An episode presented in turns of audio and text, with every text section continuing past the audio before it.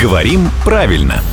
Здравствуйте, Володя. Доброе утро. Наталья просит э, вашей помощи. Читала, говорит, статью о работе наших чиновников с семьями, которые попали в трудные ситуации. И там несколько раз натыкалась на фразу «отобрание детей». Разве существует такое слово? Существует, но не в живой непринужденной речи. Это слово книжное, слово официальное. Оно вот встречается как раз в законодательных актах. Оно давно в русском языке. Его словари уже не, не первое столетие фиксируют. Но это именно такое слово не общеупотребительное. Для законов, для актов, для канцелярских документов. Подождите, но мне, как человеку нерусскому, будет простительно задать этот нелепый вопрос. Есть же слово «отбор».